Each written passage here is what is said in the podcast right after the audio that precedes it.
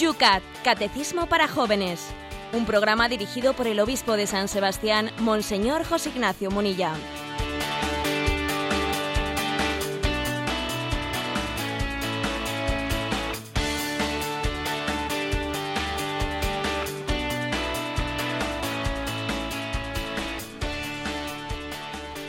Muy buenos días a todos los que sintonizáis Radio María en esta mañana de este viernes. Estamos ya en el fin de, como dicen los chavales, aunque cada vez esto del fin de se está ampliando más. Menudo ambientazo allá ayer, las jueves por la noche, por las calles también de San Sebastián y ampliándose en muchas y muchas ciudades.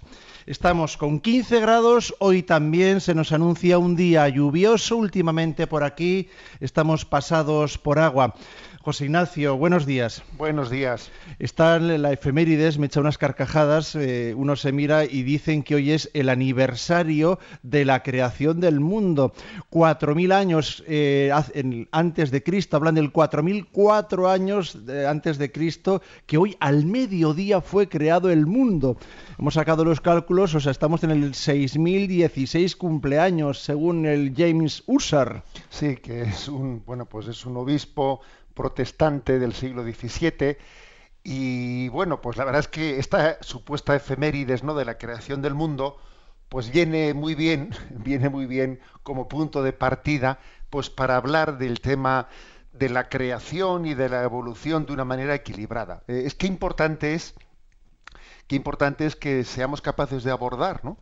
Eh, pues con equilibrio, con madurez, el tema de la creación del mundo, sin caer en ridiculeces, ¿eh? pues como por ejemplo, ¿no? pues la de, pues de este autor, no, este obispo protestante del siglo XVII que dice el mundo fue creado la noche del 23 de octubre, bueno, sin caer en ridiculeces que son totalmente científicas, sin pretender hacer una lectura de la Biblia, pues extrayendo de ella lo inextraíble, ¿no? y también caer en ridiculeces del, del sentido opuesto que existen, ¿no? Que existen, como por ejemplo ridiculeces de científicos, de algunas personas, ¿no? Eh, que incluso son admiradas por su altura científica, como Hodgkin, ¿eh? pues quien el hombre pues va por ahí diciendo que existe la creación espontánea, ¿eh? que el mundo se crea a sí mismo, etcétera. Qué importante es, por lo tanto, la que entre el evolucionismo y el creacionismo. Vamos a intentar hablar hoy de estos, de estos temas con equilibrio. Se trataba de empezar la mañana con una sonrisa, de empezar nuestro tema, por cierto, porque de ello vamos a hablar hoy. Ya lo saben aquellos que están en el Facebook, están viendo ya los titulares, las preguntas que compartimos con ellos ya de víspera. Pero sin más demora, nosotros vamos a comenzar el programa de hoy, el Yucat, el programa que saben todos ustedes que dedicamos especialmente a los jóvenes, aunque participáis también, por supuesto, abierto para todos los oyentes del Radio María. Comienza...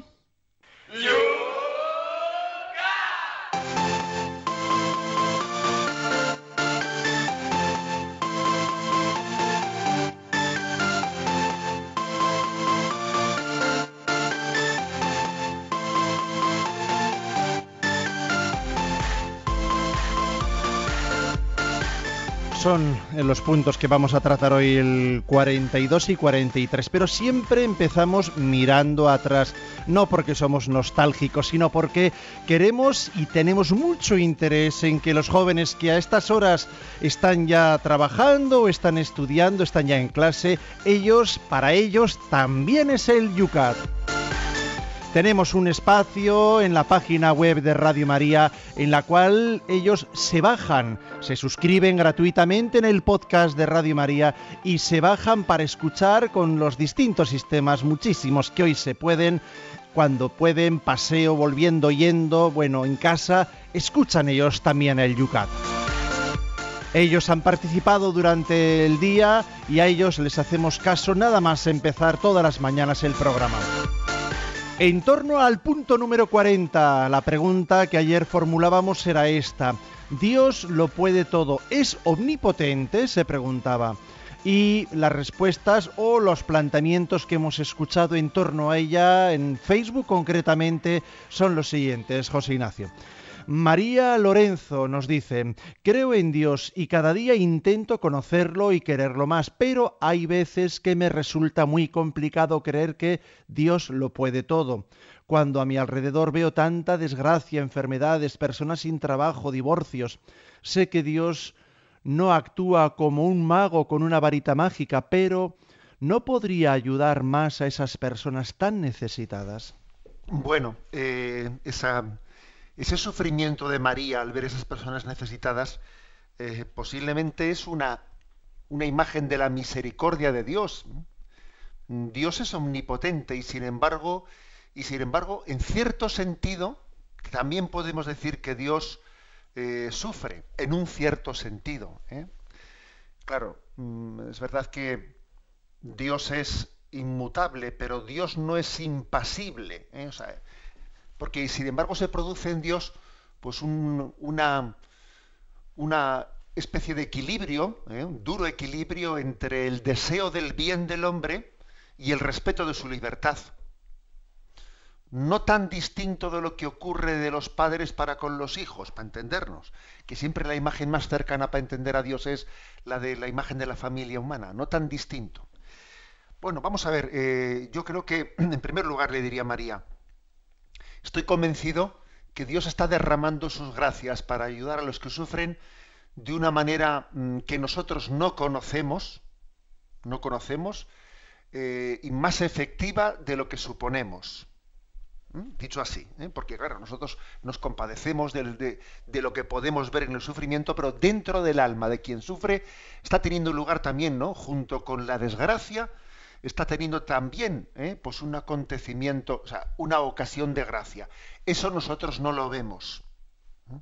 Y Dios en esa, en esa actuación que tiene al mismo tiempo, perdón, al mismo tiempo respetando ¿eh? pues el misterio de la libertad del hombre, que es muy, vamos, pues una actuación que solamente Dios es capaz de hacerla, está, está actuando, está derramando sus gracias infinitamente más de lo que suponemos creo que la gracia de Dios es como un iceberg, como un iceberg, que vemos una pequeña parte y la mayor parte está debajo del agua y no podemos observarla. Así es la gracia de Dios eh, con los que sufren. Creo que esta es mi, em, vamos, mi, principal reflexión.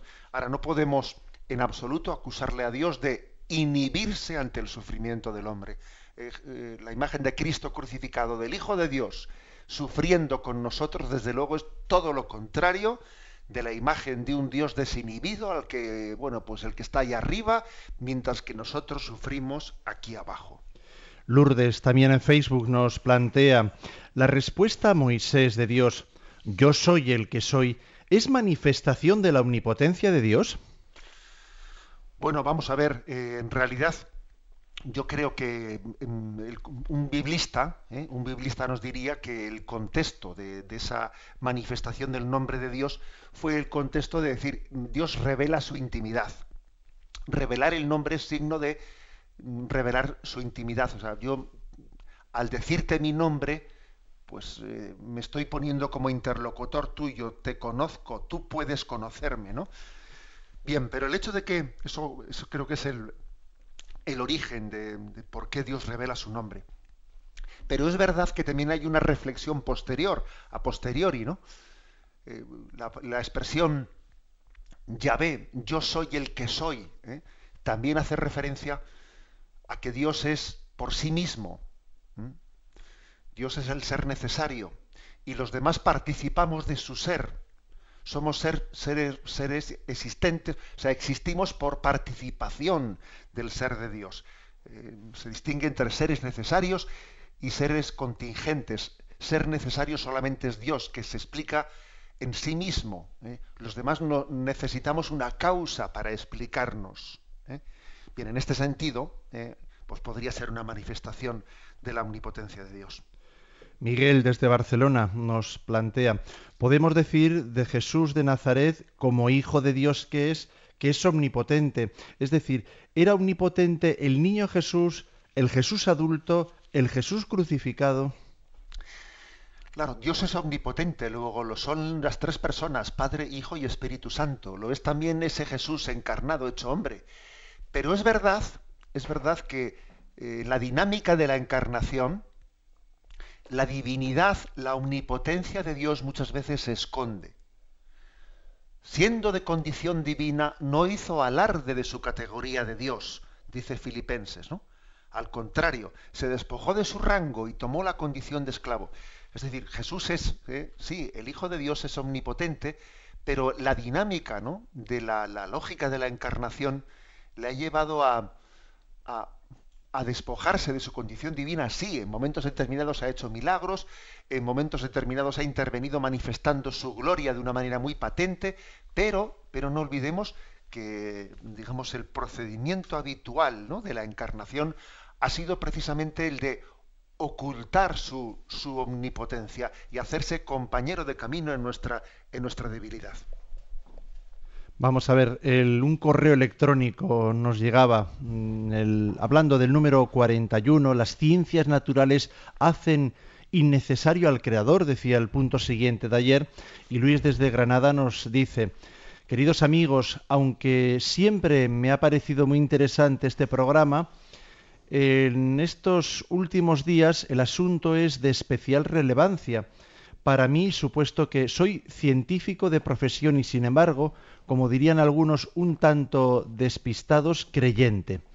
Muchos me suelen preguntar, ¿cómo siendo científico puede ser creyente?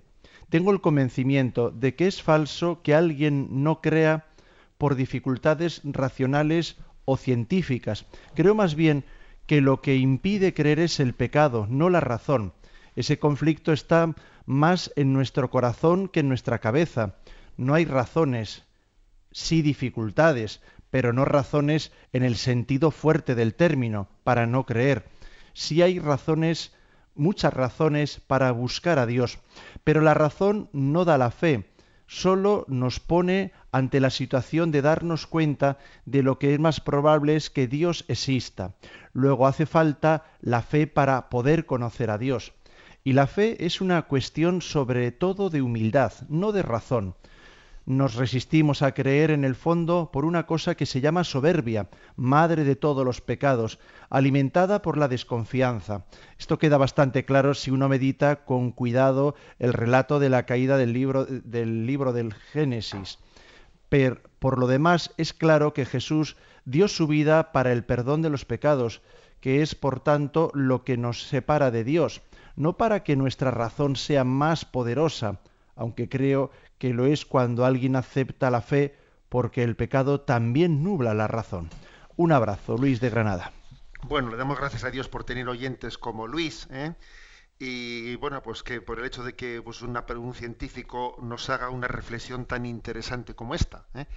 Yo creo que lo que él dice es, dice, ojo, él dice, yo estoy convencido que lo que impide, aquí lo que impide la, fe en Dios no son tanto las dificultades racionales para entender su existencia, sino más bien el influjo del pecado.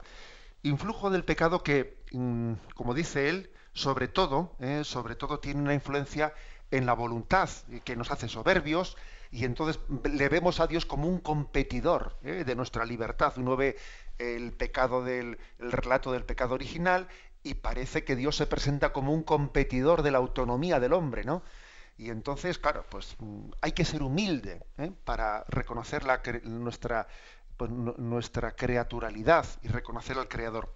Le matearía únicamente al, eh, al, a Luis de Granada, que yo creo que él también ya lo ha dicho implícitamente, que ese pecado no solo afecta a la voluntad, también afecta a la razón. ¿eh? Es decir, también afecta a la razón en el sentido de que nos hace que nuestra forma de pensar sea más compleja.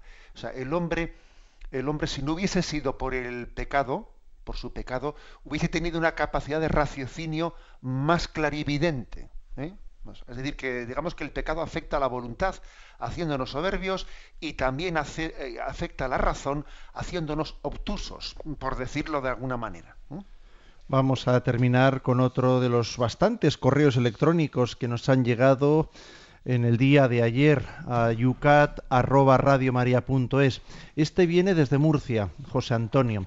Las ciencias naturales provienen de Dios, dice. Tiene más sentido pensar que todo ha sido creado por Dios que pensar que ha venido de la casualidad.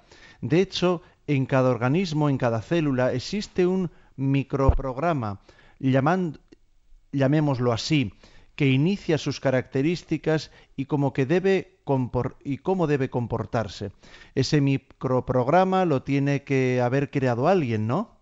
Eso es una gran evidencia de la existencia de Dios. Yo como programador informático, y sé que las cosas hay que programarlas y estrujarse el cerebro para que cada pieza del logaritmo funcione bien, sería impensable que pudieran que pusiésemos todas las palabras en un cesto y sacarlas eh, formándose el algoritmo perfecto en relación a lo que desea realizar uno. Saludos. Bueno, pues aquí lógicamente cada uno aporta su, eh, su granito. Y José Antonio de Murcia, que es informático, dice, a ver, que un ordenador parece muy inteligente, pero que, es muy tonto. Eh, el ordenador es muy tonto porque se lo tienes que haber programado todo. O sea, el programador sabe que es que el ordenador eh, ha tenido que tener un proyecto que, que, se le ha introducido, ¿no? En ese lenguaje informático de los algoritmos o como se llame, ¿no? Él dice, hay que estrujarse la mente para que Em, haya una combinación ¿no? de elementos y el ordenador tenga unas finalidades. Bueno, pues él aplica, ¿no? Aplica eh, esos microprogramas que él hace en el ordenador y dice, a ver, pues es que en el mundo tiene que existir también una finalidad. Yo cuando hago un programa informático estoy teniendo una finalidad, ¿no? combinando una serie de elementos buscando un fin. Dice, claro, es que aquí no hay una finalidad en este mundo, ¿no? Porque al fin y al cabo pues este programita que yo meto en el ordenador es una broma, ¿eh? es una broma comparando con eh, eh, esta programación que uno observa en el mundo, ¿no? Y una finalidad que, existe. Bueno, pues yo creo que el argumento es perfecto. Y además, habiendo sido formulado por una persona que, que, que, ha proyectado su experiencia de la programación informática, pues perfectamente legítimo y además creo que es pensar la vida desde la propia existencia.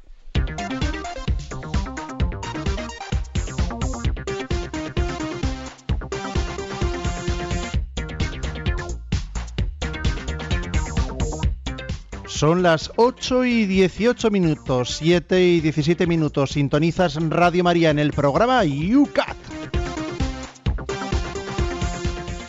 Abrimos, planteamos la primera pregunta del día de hoy. Hasta ahora hemos estado comentando los puntos que goteaban en las redes sociales en la jornada de ayer.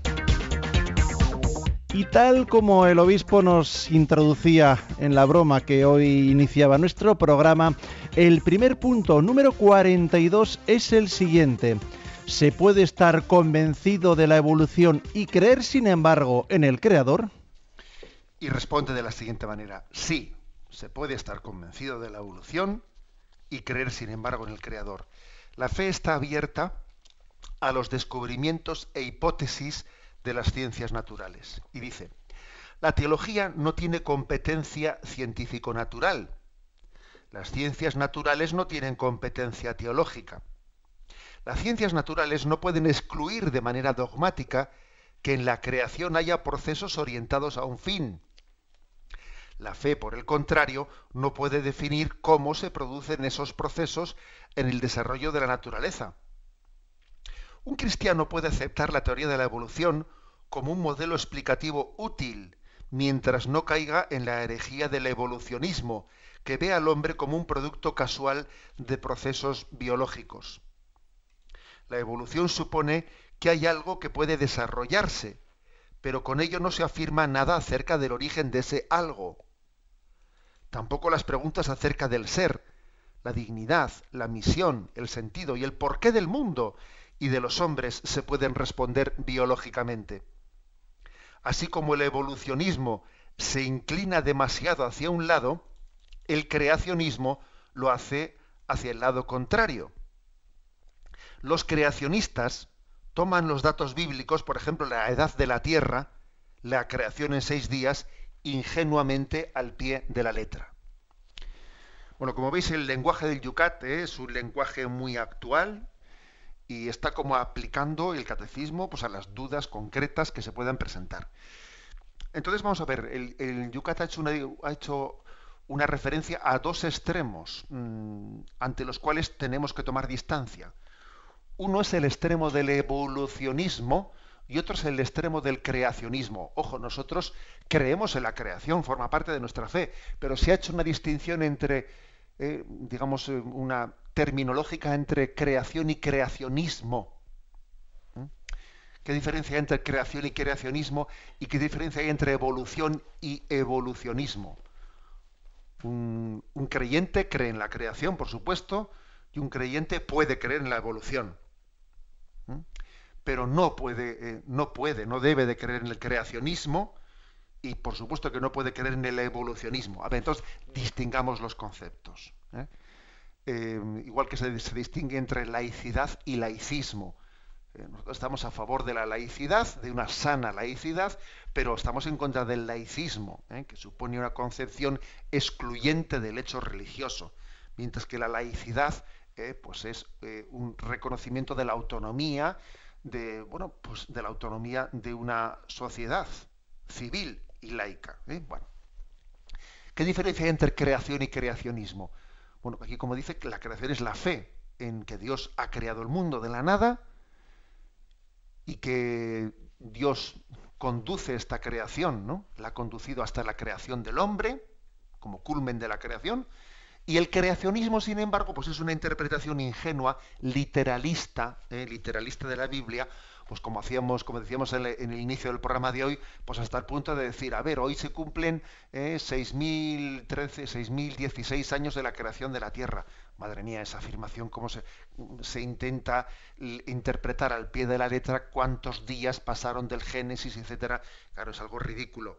O también, por ejemplo, ingenuamente, a ver, el mundo se creó en seis días en seis días. Ah, si se creó en seis días, eso quiere decir que las plantas tienen dos días más que la luz o el agua. Bueno, hombre, sería ridículo. ¿eh? O sea, el creacionismo es, por lo tanto, una interpretación literalista de la Biblia, fuera, ¿eh? fuera de, del sentido auténtico de la revelación. Es hacerle pretender que la Biblia sea un libro de datos científicos, llevándola al ridículo y diferencia entre evolución y evolucionismo. Bueno, la evolución lo que manifiesta es que el acto creador de Dios, ¿eh? Eh, el acto creador de Dios, mm, ha, tenido lugar en un momento determinado una intervención de Dios que ha creado el mundo, pero Dios ha dejado en la naturaleza unas leyes, unas leyes eh, que le han dado una finalidad de, irse desarrollando, Luego, desde el punto de vista cristiano, la evolución sería como una especie de creación continua de Dios en los procesos naturales, porque Dios ha puesto unas leyes ordenadoras. Esa es, esa es la, teoría de la evolución, y hay que decir que para la intervención del hombre, para la, perdón, para la aparición del hombre, como el hombre no solo tiene materia, sino tiene cuerpo y alma, el alma no puede provenir por evolución de la materia, sino que el alma supone una intervención creadora de Dios. Luego, para que la evolución pueda ser aceptada por un creyente, también tiene que entender que Dios ha tenido una intervención especial en, la concepción de cada hombre, porque ha creado y ha infundido un alma. Esa es la evolución. Y el evolucionismo, que aquí se califica de herejía eh, y que no podemos aceptar de ninguna de las maneras, pues eh, el evolucionismo es una interpretación, eh, una, un pensamiento de que, bueno, pues la materia, la materia se ha desarrollado sin necesidad de, ningún tipo de, intervención ni de finalidad, ¿no? ni de ni de ley que le haya que le haya le haya dirigido. El evolucionismo es, por lo tanto, entiéndase, un mito, es un, mito de, intento de, explicar, ¿no? Pues eh, absolutamente al margen, eh, al margen, por ejemplo, como pensar que el hombre proviene del, modo, del mono por mera evolución, por evolución de la materia. Dice pero hombre, alguien puede pensar, eh, alguien puede pensar que, pues que, el hombre haya provenido del animal sin más, ¿no? Pues ¿por qué no? A ver, ¿por qué no siguen, por qué no ha continuado la evolución y, más ramas de primates se siguen convirtiendo en hombres? O sea, es decir, que obviamente ha, tenido que ser necesaria una intervención de Dios para que haya saltos cualitativos en la, evolución. Bueno, por lo tanto, sí a la evolución, no al evolucionismo. Por supuesto, la evolución para un cristiano es una hipótesis o una teoría, como queréis llamarlo, pero no es una obligación de creer en ello. Pero un cristiano puede creer en la evolución, pero no en el evolucionismo. Un cristiano obviamente tiene que creer en la creación, porque es un dato fundamental de la fe, pero no, pero no en el creacionismo. Algunos datos interesantes eh, que aquí nos, mm, eh, nos, muestra ¿no? El, el Yucat en sus comentarios hay una afirmación de un físico austriaco del año 1927 que dice, y esto, la enorme precisión de los procesos en el Big Bang, dicen que ha surgido por casualidad, qué idea más absurda. ¿eh? Es como, diciendo, vamos a ver. ¿eh? Bien, se puede por lo tanto hablar eh, de alguna manera, ¿no? intentando combinar los datos que nos da la ciencia con la fe en la creación del mundo, se puede dar, hablar de alguna manera, ¿eh? de alguna manera, de hace cuánto tiempo creó Dios el mundo. Bueno, vamos a ver, eso es delicado, ¿eh? es delicado. Eh, nosotros creo que es verdad que existe como una, una aproximación, ¿no? Que es que la teoría del Big Bang, del Big Bang, que, viene a decir que, que esa explosión primera tuvo lugar hace unos 14.500 millones de años, pues uno pudiese decir, a ver, em, si esa explosión primera tuvo lugar hace 14.500 millones de años, si también los científicos dicen que esa materia que explotó tenía tal grado de densidad y de concentración que no pudo estar sino milésimas de segundo sin, eh, sin, sin haber explotado, pues parece que eh, el Big Bang, ese momento de explosión, puede coincidir con la creación del mundo. Bien, la respuesta es sí, puede coincidir, pero nosotros no podemos afirmarlo, ¿eh? porque sería como ¿eh? sería como desde la fe pretender ¿eh? pretender asegurar un dato científico. Haríamos un poco el ridículo como como ese protestante, el, dato del protestante con el que hemos abierto hoy aquí el programa de que estamos en el 6016 aniversario de la creación del mundo el 23 de octubre. Haríamos el ridículo. Ahora es verdad, es verdad que existen como, digamos, claro, por supuesto, bastantes más probabilidades de que ese momento del Big Bang, eh, de la explosión primera, pudiese estar ligado al mismo momento de la creación del mundo.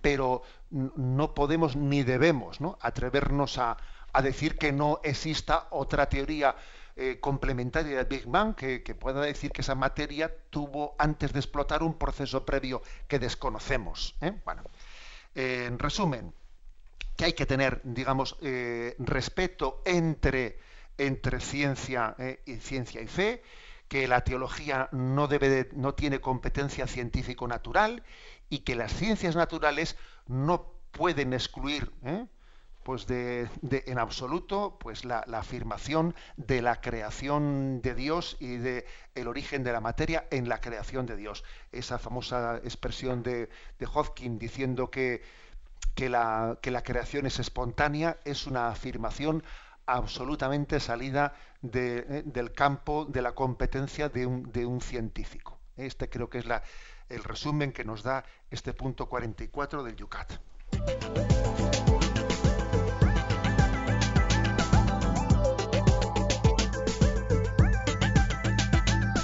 Con esta sintonía. Abrimos las redes sociales para que participéis, hagáis también vuestras preguntas. Ya lo sabéis, correo electrónico yucat@radiomaria.es. También a través del Twitter arroba obispo munilla y también en esa página de Facebook de este programa que sintonizas ahora mismo. Es Yucat Radio María. Por supuesto, también lo podéis hacer a través del teléfono 91 153 85 50. Después del éxito que tuvo la canción de Blanca White, bueno, pues tenemos que repetir y vamos a poner otra canción también de esta madrileña, de esta rapera cristiana que tanto gustó a nuestros oyentes del Yucat. Una vez más el Señor llamó a mi puerta y al abrirle me abrazó y me dio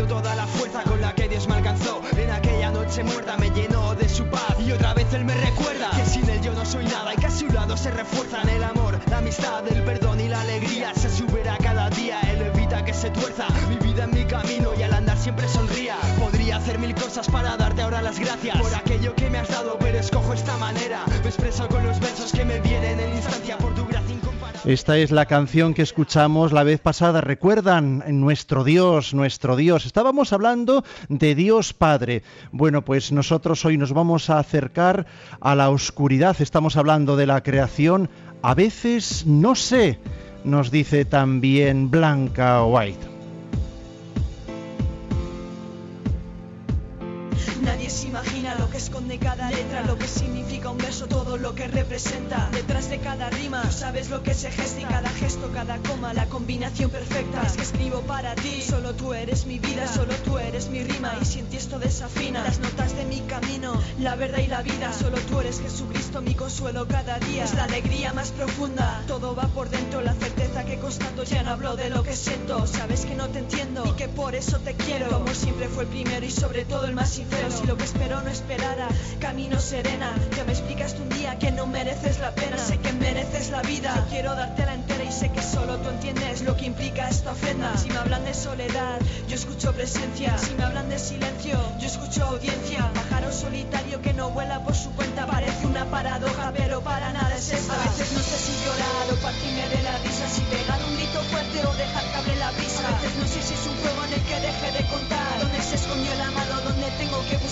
veces no sé si llorar o partirme de la risa. Si pegar un grito fuerte dejar que la brisa. A veces no sé si es un juego en el que deje de contar. ¿Dónde se escondió el amado? ¿Dónde tengo que buscar? Tratando de tratarte con delicado. La misma delicadeza con la que tú me has cuidado. Intento no hacer ruido despacio cuando te hablo. Yo sigo sin conformarme con expresarme en vocablos. Valoro cada gesto, te busco en todos los sitios. Sé que estás ahí porque estás desde el principio. Yo quiero el solo Dios que me dijo solo blanca. Y tal vez por eso Dios quiera achicar mi barca. Dime si quieres llenarla de la sangre de la lanza. Mantenerme en tensión buscándote con templanza. No importa, yo te sigo y me fío aunque me quejo. Muchas veces no lo entiendo y no veo tu reflejo. Dejo que pasen las horas, me acuerdo de tantas cosas. Solo puedo dar las gracias, ya sea con gestos o prosa. Me acuerdo de tantas cosas, lo recuerdo demasiado. Decidme la creación si por vosotros ha pasado. A veces no sé si llorar o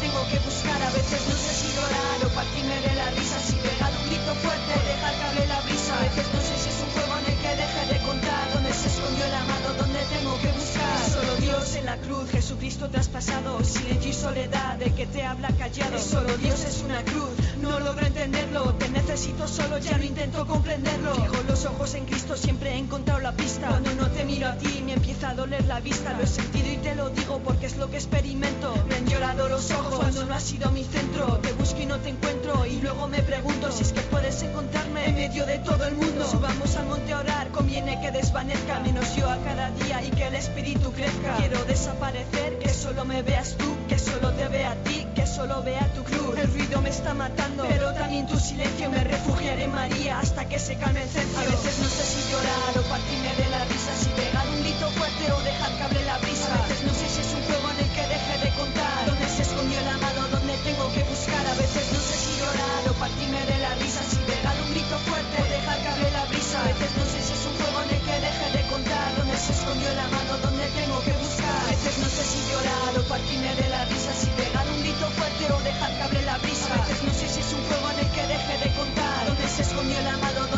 que buscar? A veces no sé si llorar o partirme de la risa, si pegar un grito fuerte dejar que la brisa. A veces no sé si es un juego en el que deje de contar. ¿Dónde se escondió el amado? ¿Dónde tengo que buscar?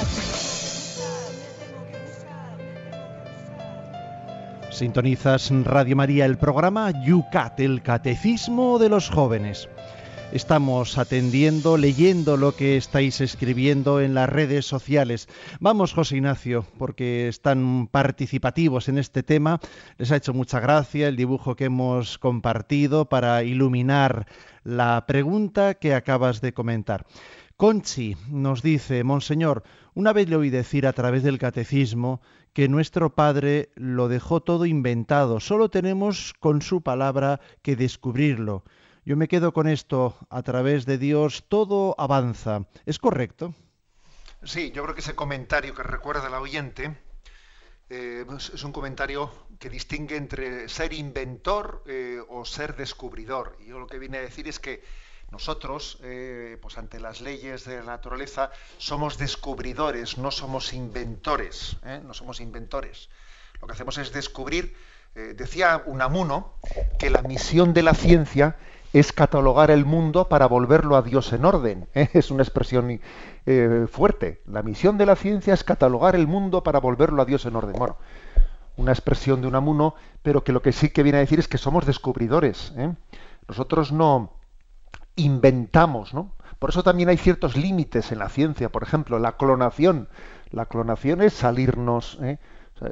salirnos de madre porque eso estamos queriendo, ¿no? O sea, pretendiendo que la generación de la vida deje de tener una, eh, pues, un origen, ¿no? Eh, la sexualidad en el acto de amor.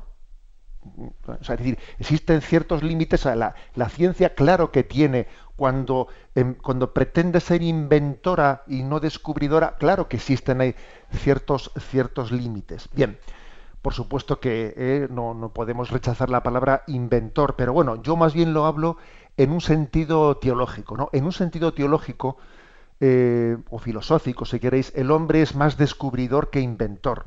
En el fondo, el científico no es aquel que construye las leyes naturales, sino el hecho, aquel que las descubre y saca de ellas sus potencialidades. Flavio nos dice también en Facebook, la ciencia cada vez más se convence que todo lo que según ellos descubren se encuentra escrito en la Biblia desde hace más de 2500 años. Y no solo eso, también los desmiente, pues toda la verdad de los tiempos pasados, precedentes y futuros están escritos en las Sagradas Escrituras. Lástima que no leamos la Biblia, dice. Bien, pero me va a permitir el oyente que le diga que, a ver, que, hay que, esas expresiones que ha hecho de, mm, hay que matizarlas. Porque claro, si él dijese, a ver, todos los descubrimientos que hagan los científicos están en la Biblia. Hombre, vamos a ver, ¿eh?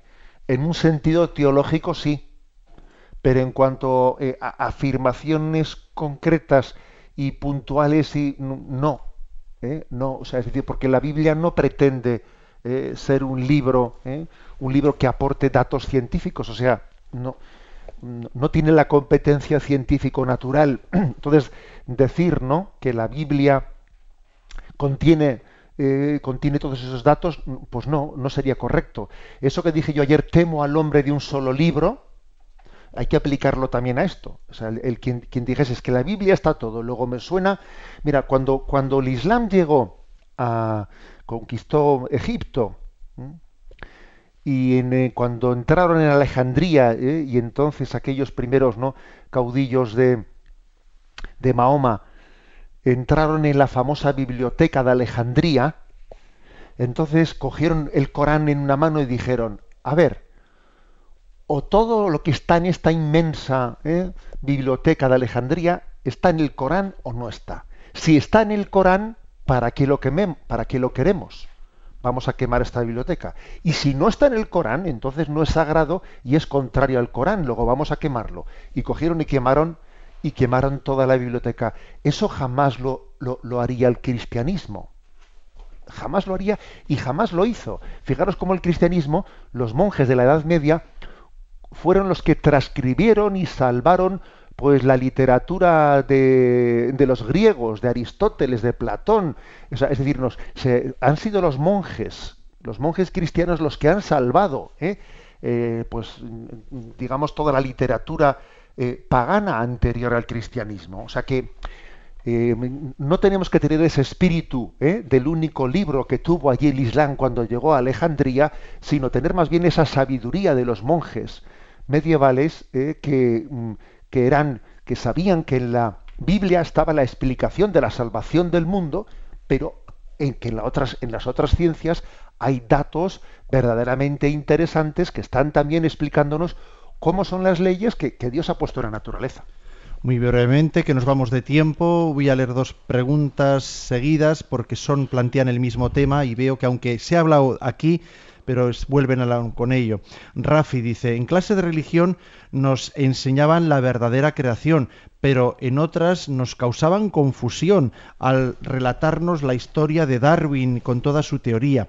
Y Jesús Domínguez también dice, ¿cómo encajar el relato de la creación desde la tierra, el reino vegetal, etcétera, con lo que eh, conocemos científicamente de la evolución del universo. Pues la verdad es que es verdad que a veces en las clases ¿no? de ciertos institutos, etcétera, eh, se ha hecho una contraposición entre o visión religiosa o visión eh, científica. Sí, claro, se está. Darwin no es que fuese una persona muy ortodoxa en su, en su fe religiosa, porque tuvo sus líos eh, y su visión deísta más que teísta, pero Darwin hizo las siguientes afirmaciones, que las voy a leer. Jamás he negado la existencia de Dios. Pienso que la teoría de la evolución es totalmente compatible con la fe en Dios. El argumento máximo de la existencia de Dios me parece imposible de demostrar y comprender que el, universo inmenso, sublime sobre toda medida, y el hombre hayan sido frutos del azar. O sea, que es que, vamos a ver, que esto lo dijo Darwin. ¿eh? O sea, por tanto, pretender utilizar el darwinismo contra la fe religiosa, pues es que dice, vamos a ver, ¿no? Se, ha manipulado, obviamente. ¿eh? Entonces el oyente dice, ¿y cómo compatibilizar pues la fe religiosa en esa, con esa teoría, hipótesis evolucionista? Bueno, hay que entender que primero, que el evolucionismo parte de una materia que alguien ha tenido que crearla para que pueda evolucionar, la nada no evoluciona. Y en segundo lugar, que tiene que haber, ahora vamos a hablar de esto, ¿eh? en, el siguiente momento de intervención, tiene que haber unas leyes, unas leyes que, que ordenen la materia. Y tiene que haber una intervención de Dios para crear al hombre, porque el hombre supera eh, totalmente a la materia, ¿no? Ónticamente, la supera ónticamente porque el espíritu no puede provenir de la materia.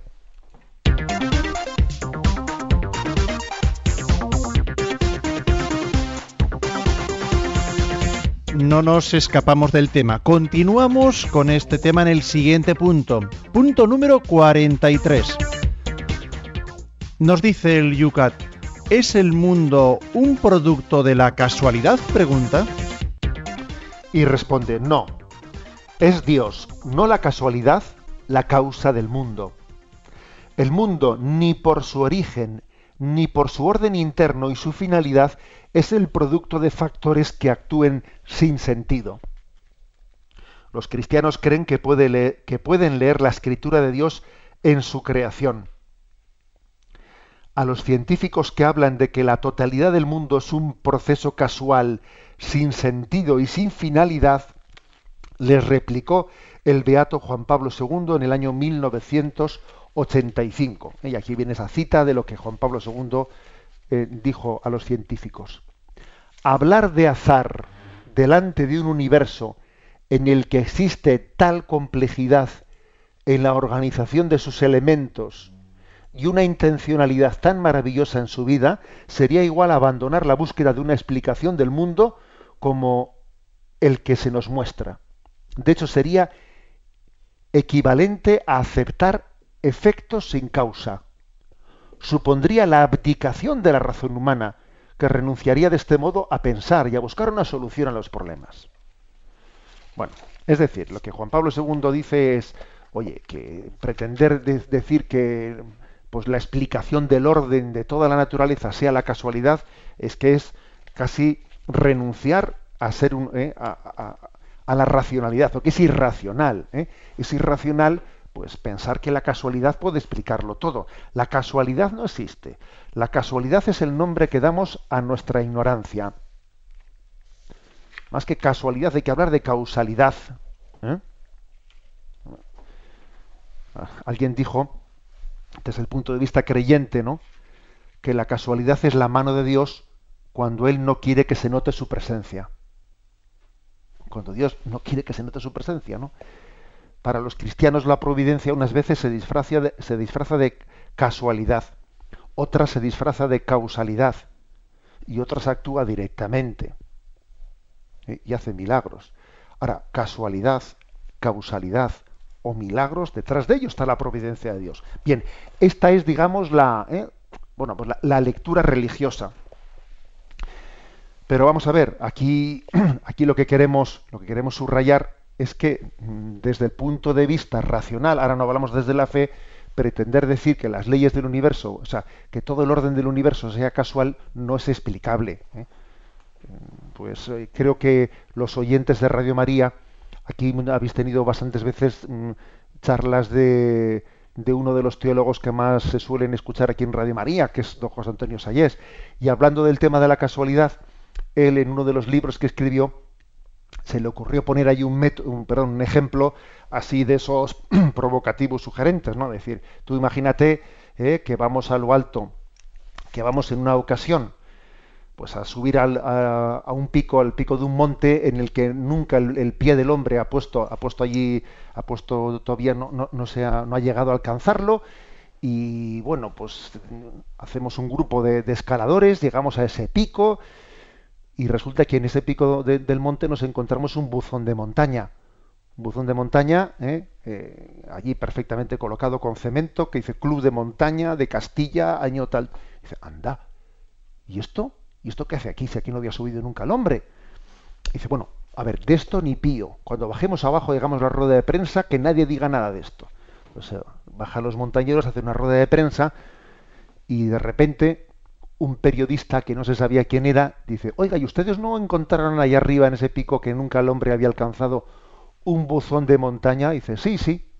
¿Y qué? ¿Y eso cómo lo explica? No, eso ha podido ser pues que un avión, ¿eh? un avión, tantos aviones que pasan, pues se ha podido desprender una placa, una chapa, y, bueno, ha caído en el alto del monte. Dice, pero bueno, pero no estaba adherido con cemento al suelo. Dice, sí, pero bueno, la reacción química con el paso del tiempo. Bueno, pero no ponía allí Club de Montaña, sí, pero eso puede ser efecto, pues efecto de las contracciones o efecto. O sea, nadie, nadie creería tal explicación, le tomarían por, ¿eh? le tomarían por, por un loco a quien pretendiese explicar que un buzón de montaña se ha podido formar por casualidad, porque es que un buzón de montaña, siendo algo tan simple, tan simple, como un sitio donde meter una carta, pues, eh, pues una barra de hierro que lo sujeta al suelo y un, y un cemento, siendo algo tan sencillo, que es más sencillo ¿eh? que el mecanismo de un chupete, como decía alguno, pues requiere una, requiere una mano, ¿eh? una mano que lo haya hecho. O sea, no, no, puede haber ese efecto sin una causa.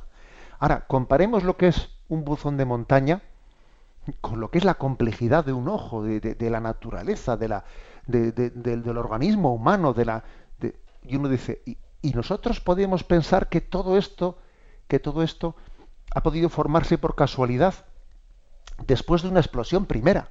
O sea, yo, entro en una cueva en una cueva de Altamira y allí veo pues unos dibujos del hombre prehistórico y claro, enseguida digo, ah, anda, el hombre prehistórico pintó esto. dice, bueno, pero ¿por qué? No pudo no ha podido ser que como en el mundo hay muchas, muchas cuevas, en algunas de ellas pues, eh, eh, se han producido unas reacciones químicas eh, y entonces pues de los ácidos que están en las piedras y han salido estas imágenes. Dice, pero hombre, ¿cómo te puedes creer eso? eso esto lo ha pintado alguien, porque tiene, tiene una idea, un proyecto, una finalidad. Luego, luego aquí, aquí hay un creador, un pintor. Bueno, pues mira, esos monigotes de Altamira son una broma comparando con lo que es toda el diseño de la naturaleza. Es decir, que recurrir a la, a la, casualidad, ¿no? Para explicar el orden del mundo, eh, pues es que supone casi tener que renunciar a la razón. El hombre puede llegar, puede, debe, ¿no? Tiene que llegar a la conclusión de decir, perdón, la casualidad es el nombre que damos a nuestra ignorancia, pero aquí tiene que haber una causa, aquí, aquí tiene que haber un diseño, o sea, unas leyes que, que responden, a, responden a un diseño. Esta es, ¿no? Esta es la afirmación de, de la que hace aquí el Yucat y bueno pues existen algunas eh, algunas formas de explicar esto como son el famoso principio antrópico el principio antrópico eh, que viene a decir que, bueno que, para que pueda haber vida humana en la Tierra hace falta que todos los parámetros del universo estén conformados tal y como están para que aquí la vida sea sea posible ¿eh? y Manuel Carreira este doctor doctor en ciencias físicas, en teología y filosofía, reputado astrofísico también tan de esta casa de Radio María, pues él ha señalado eh, cómo pues resulta que la masa del universo eh, pues es que es 10 elevado a 56 y si fuese elevado a 57 o a 55 sería imposible la vida humana y resulta que la relación entre la carga positiva y negativa del protón y el electrón tiene que ser exactamente la que si no sería imposible la vida humana. O sea, mm, es decir, que existe continuamente, ¿no? Pues un, eh, un montón de parámetros que son como son, pero es que si no, si no serían como son, aquí no habría vida humana, ¿no? O sea, parece como si todo el universo hubiese sido diseñado para que la vida humana fuese posible. Y si el Sol no fuese un 10%, o sea, si fuese un poco mayor o un poco menor de lo que es, sería imposible la vida, porque aquí no, o nos asaríamos de calor o nos moriríamos de frío. Eh, y si la Tierra no tuviese la Luna, que hace que se incline unos grados, y al inclinarse unos grados se renueve la naturaleza y existan las estaciones de primavera, verano, otoño e invierno, tampoco habría vida. O sea, es decir, una, una, forma de aproximarse, ¿no? Una explicación, por tanto, ¿no? De, para aproximarse a, al orden de la naturaleza, es decir, y este orden de la naturaleza no ha sido pensado, acaso no ha podido ser pensado, ¿no? Para que la naturaleza sirva al hombre y el hombre en ella se presente no como, como el rey de la creación, ahí queda abierta ¿no? esa pregunta. Lógicamente la ciencia no, no, es su competencia responderla, pero es verdad que, la, que nos ofrece unos datos sugerentes.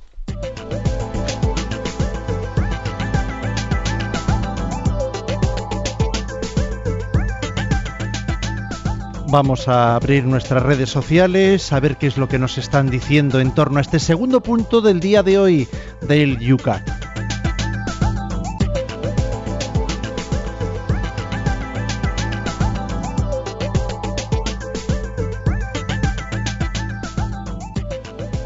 Vamos a comenzar con Jesús que nos habla de lo difícil que es asumir que las precisas condiciones necesarias para la vida sean fruto del azar. Pero teniendo en cuenta que se sigue investigando sobre el más del 90% que es desconocido del universo, ¿no es posible que estemos confundiendo esta ignorancia con la prueba suficiente de la creación divina? dice. Vamos a ver, nosotros mm, no podremos, o sea, tiene algo de razón el oyente, algo de razón el oyente, cuando digamos lo siguiente, el principio antrópico, ese principio antrópico, eh, es una especie de una sugerencia, ¿no? O sea, eh, el orden del universo nos lleva a una sugerencia de que todo ha, tenido que ser diseñado para que en la Tierra y solamente en la Tierra pueda haber vida. Pero ojo, no podemos afirmar eso de una manera concluyente. Podría, podría ocurrir que también hubiese vida en otro lugar. ¿eh? O sea, es decir, no podemos pretender eh, extraer determinadas consecuencias em, científicas ¿eh? desde un presupuesto teológico. No, no podemos, no podemos pretenderlo. Luego, bueno, algo de razón tiene el oyente en lo que dice que, bueno, que puede haber también, seguro que habrá, ¿no? También muchísimas, ¿no? Explicaciones científicas que estén complementando los datos que tenemos sobre, sobre cómo es el orden del universo. Lo cual, eh, lo cual, por supuesto, no, no, es incompatible con eh, lo que estamos afirmando de que la casualidad no existe, que, es, que existe alguien tiene que haber puesto esas, esas leyes ordenadoras, porque lo fácil es desordenar, lo complicado es ordenar es infinitamente ¿eh? más probable el desorden que el orden. ¿eh? Y, alguna explicación habrá que dar, ¿eh? pues no solo al origen de la materia, sino al porqué del orden, siendo así que el desorden es pues infinitamente más probable. Y vamos a terminar con Sergio, que desde Valencia incide en el tema. ¿Es posible un sistema ordenado fruto del azar? ¿Es el azar la explicación más sencilla para un orden evidente en el universo y la creación? Creo que no, dice Sergio. Bueno, es un poco incidir en, ¿eh? incidir en lo mismo. Vamos a decir que, que creo que mm, la, vida, ¿no? si se me permite una, eh, una, expresión así un poco, un poco original, decía alguien que ser original es una casualidad. ¿eh? y pretender serlo es un defecto. ¿Eh? decía eso. Ser original es una casualidad. ¿eh?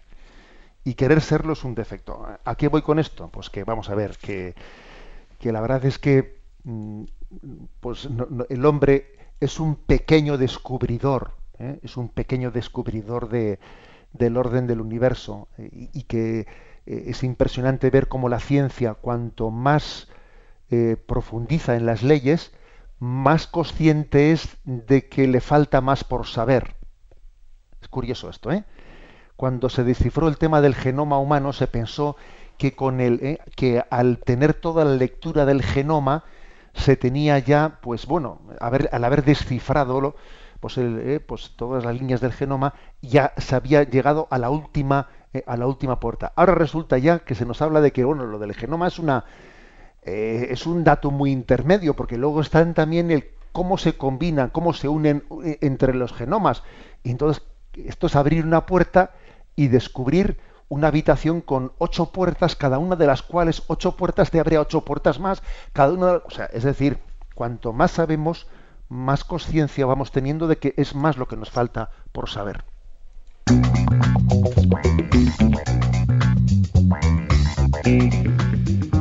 No tenemos tiempo para más, pero tenemos que poner los deberes para el fin de semana, José Ignacio. ¿Qué es lo que nos espera el lunes? Vamos allá.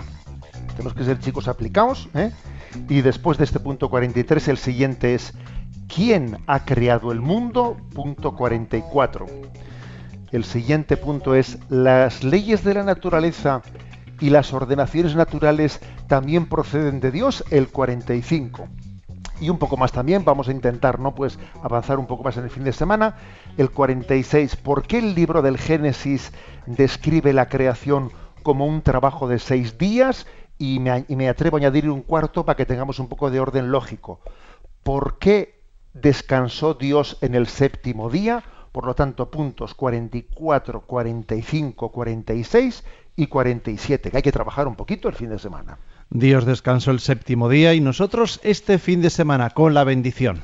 La bendición de Dios Todopoderoso, Padre, Hijo y Espíritu Santo, descienda sobre vosotros. Alabado sea Jesucristo.